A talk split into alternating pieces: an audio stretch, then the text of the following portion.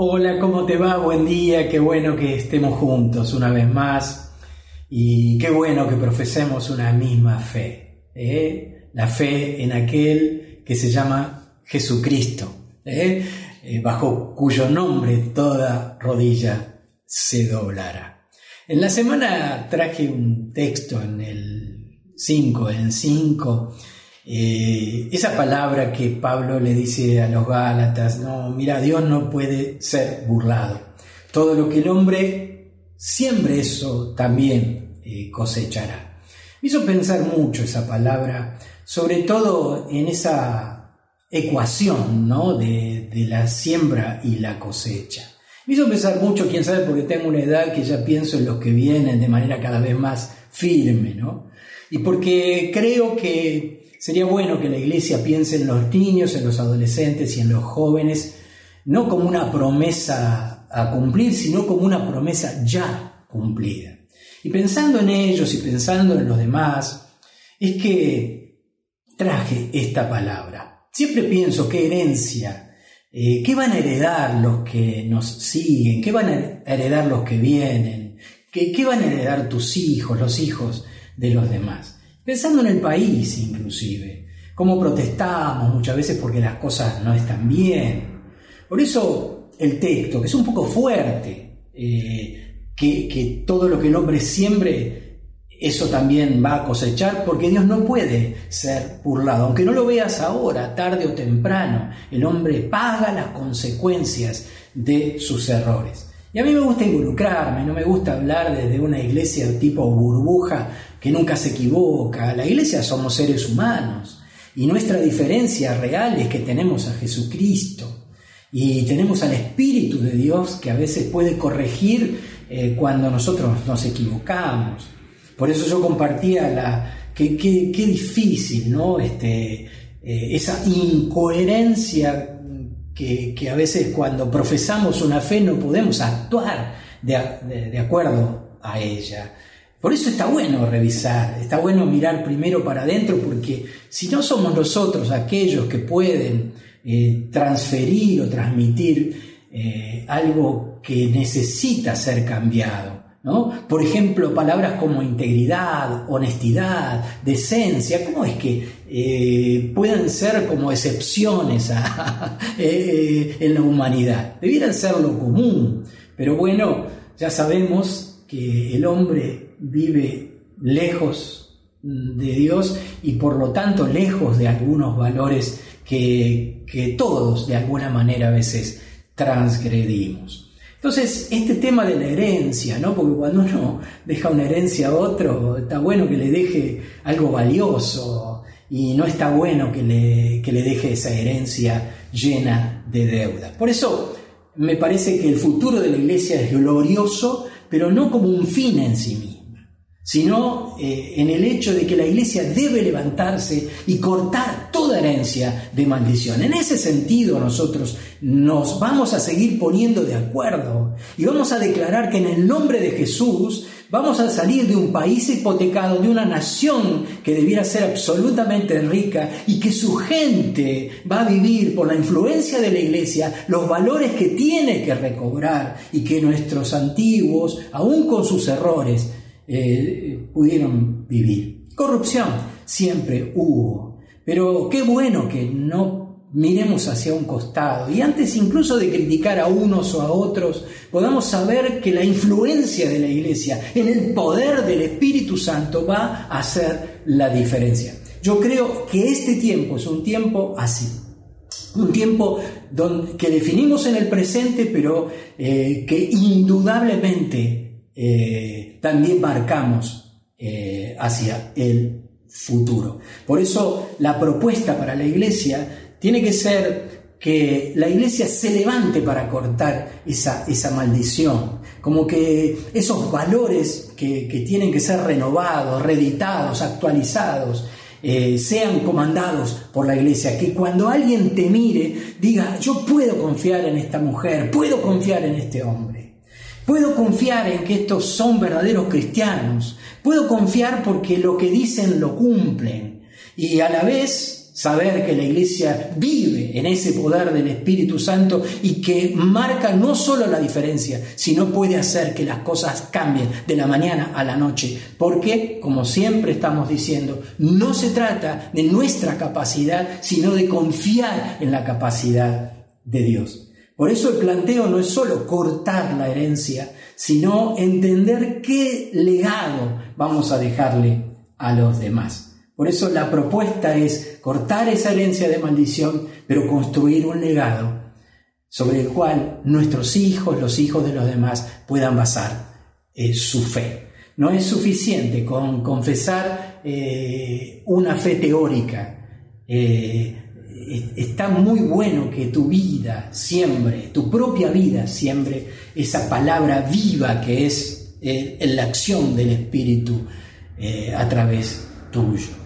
Me acordé de un texto en el Antiguo Testamento. Vos sabés que el Antiguo Testamento es como una sombra de lo que vendría. Eh, a veces eh, hay personas que basan exclusivamente eh, un mensaje ahí en ese tiempo, en esa época, y Dios fue revelando progresivamente.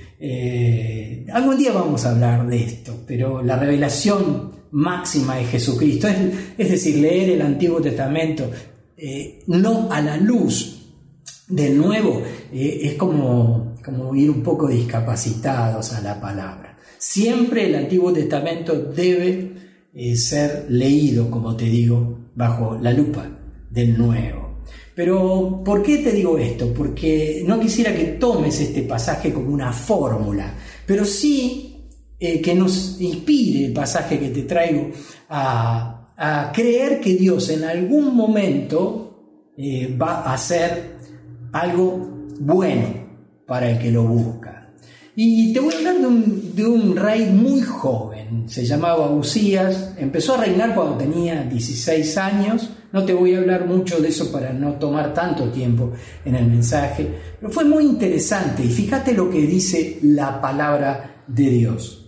Los hechos de Usías, esto lo encontrás en Segunda Crónica, capítulo 26, y dice, los hechos de Usías fueron rectos a los ojos del Señor, como habían sido los de su padre, se llamaba Amasías. Procuró, dice el texto, recurrir a Dios mientras vivió Zacarías, un profeta tremendo, eh, la versión romántica dice que era un hombre entendido en visiones. Y esta versión dice quien le enseñó a respetar a Dios. O sea, Zacarías enseñó a este rey Usías a respetar a Dios. Y mientras recurrió al Señor, Él le dio prosperidad. Qué legado tremendo lo que aparece en el texto, por eso me parece un texto del Antiguo Testamento y muy ilustrativo. Y lo que te voy a pedir, como te dije, que no hagas ninguna ecuación, ninguna fórmula. Es decir, bueno, ahora soy recto, el Señor me va a prosperar. Entonces eh, eh, ya lo dogmaticé. No, no, eh, tenés que pescar lo que está en el fondo de este pasaje y espero humildemente a ayudarte, ¿no? dice que los hechos de Usías fueron rectos como habían sido los de su padre. Fíjate que ahí en él hubo que un legado. De eso estamos hablando hoy. De, algo que se va a transferir generación entre, en, generación. Y luego dice que procuró recurrir, es decir, no solamente recibió el legado, sino que luego puso en obra eh, procuró recurrir a Dios mientras vivió Zacarías, quien le enseñó a respetar a Dios. Eh, me parece una imagen, por eso te digo, sombra de lo que vendría, porque la iglesia, quién sabe, más allá de sembrar, eh, tiene una función maravillosa, una función profética, la cual va a inspirar a otros a respetar a Dios, por todo lo que hablamos. No porque eh, la iglesia se suba al lugar del saber y sea, bueno, tiene toda la verdad, la verdad la tiene el Espíritu Santo. Entonces la iglesia tiene que ser el vehículo para que la gente conozca a Dios. Por eso también el Espíritu Santo va a obrar en ellos si nosotros somos vehículos, eh, si nosotros eh, de repente somos esa agencia, como decimos, del reino de Dios, la iglesia como tal, con seres humanos débiles pero llenos de su presencia. El legado será maravilloso. ¿Por qué? Porque vamos a ayudar, vamos a inspirar a los otros a recurrir a Dios. Somos esta, esta eh, como, como esta posibilidad para los demás. Somos como Zacarías, quien podemos enseñar el respeto hacia, Dios. Pero somos aquellos que van a mostrar en el nombre de Jesús que cuando recurrimos a Él, el Señor ha de dar prosperidad. Eh, este es un tiempo así. Creo que, que, Dios va a obrar de una manera como lo hizo en tantos periodos históricos. Eh, ¿De qué manera la iglesia debe plantarse hoy? Primero humilde, porque es una iglesia que, que no, no, va a discriminar, no, es que eh, adentro estamos los super santos y afuera está lo peor, de ninguna manera. Inclusive nosotros debiéramos tener la capacidad de pedir perdón por nuestros pecados, pero también por los pecados de nuestra nación, por los pecados de nuestro pueblo, aun cuando alguien se considere ateo o alguien no tenga conciencia de lo que estamos hablando, porque no depende de eso. Y si no, te recuerdo cuando Dios, un poco antes de este pasaje, eh, en, en tiempos tan importantes eh, para, el pueblo, eh, como fue, fue, el tiempo de, Salomón, eh, Dios le dice, si se humillara en mi pueblo, en el cual mi nombre es invocado y, y se convirtieren de sus malos caminos, yo perdonaré sus pecados y sanaré su tierra. Entonces Dios sí quiere intervenir en nuestra vida y en la vida de una nación. Sí quiere intervenir para que las personas tomen otra conciencia. Y creo que la iglesia ha de levantarse para ser no ya eh, la transmisora de un mensaje tibio, sino debe involucrarse, debe, debe, debe rogar, debe, debe clamar a Dios, debe pedir perdón por las faltas aún ajenas. Y vos decís, bueno, pero ¿qué tengo que ver yo?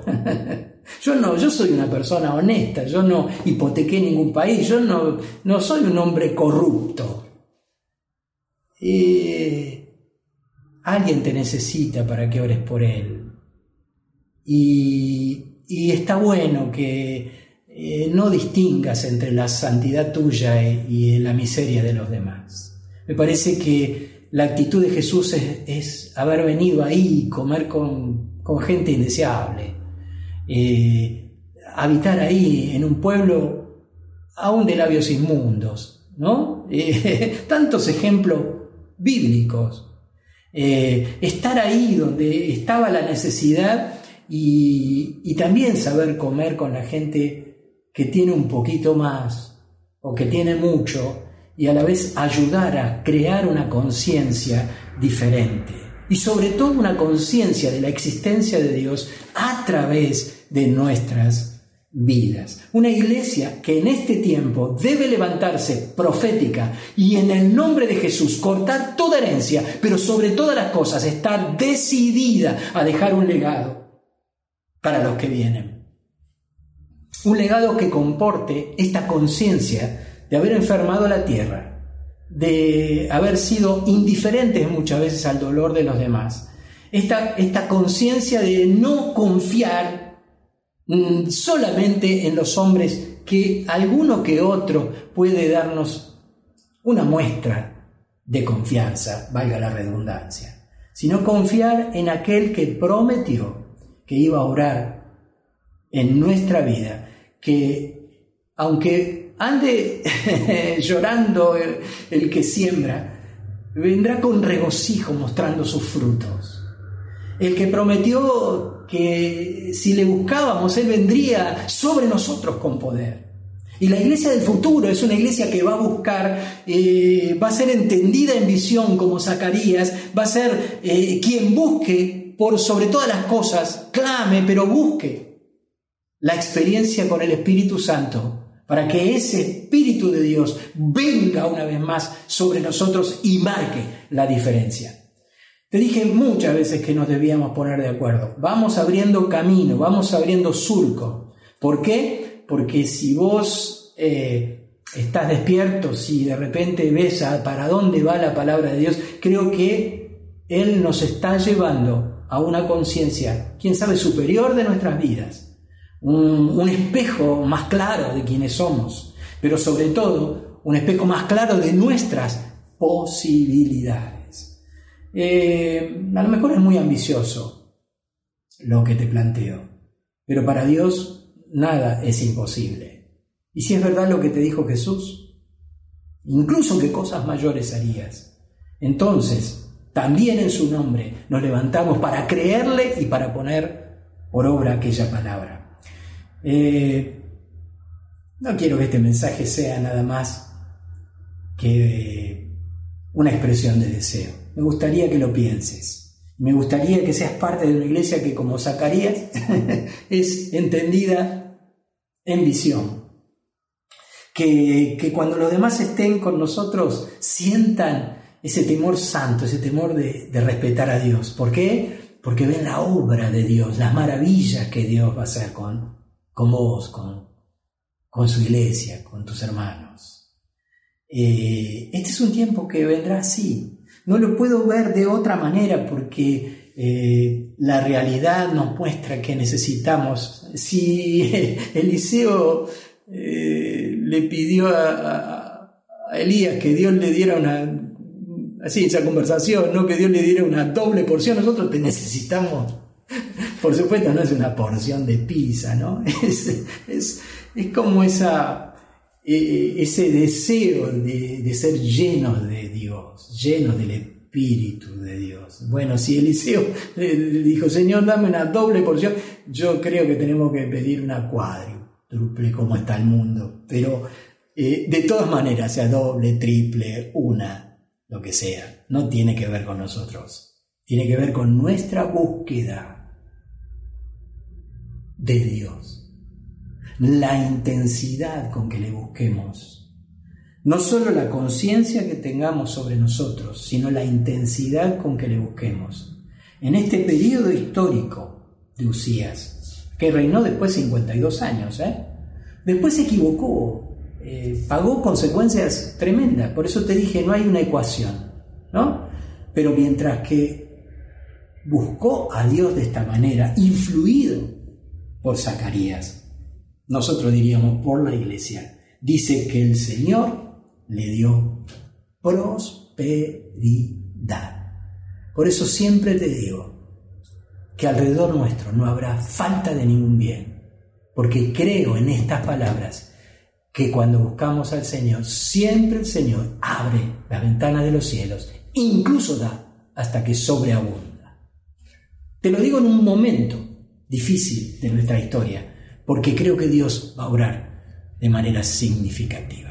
Así que en el nombre de Jesús, así con los ojos abiertos, Señor, cortamos toda herencia de maldición y bendecimos a nuestros hijos y a los hijos de los hijos de los hijos. Y bendecimos a los hijos de los demás.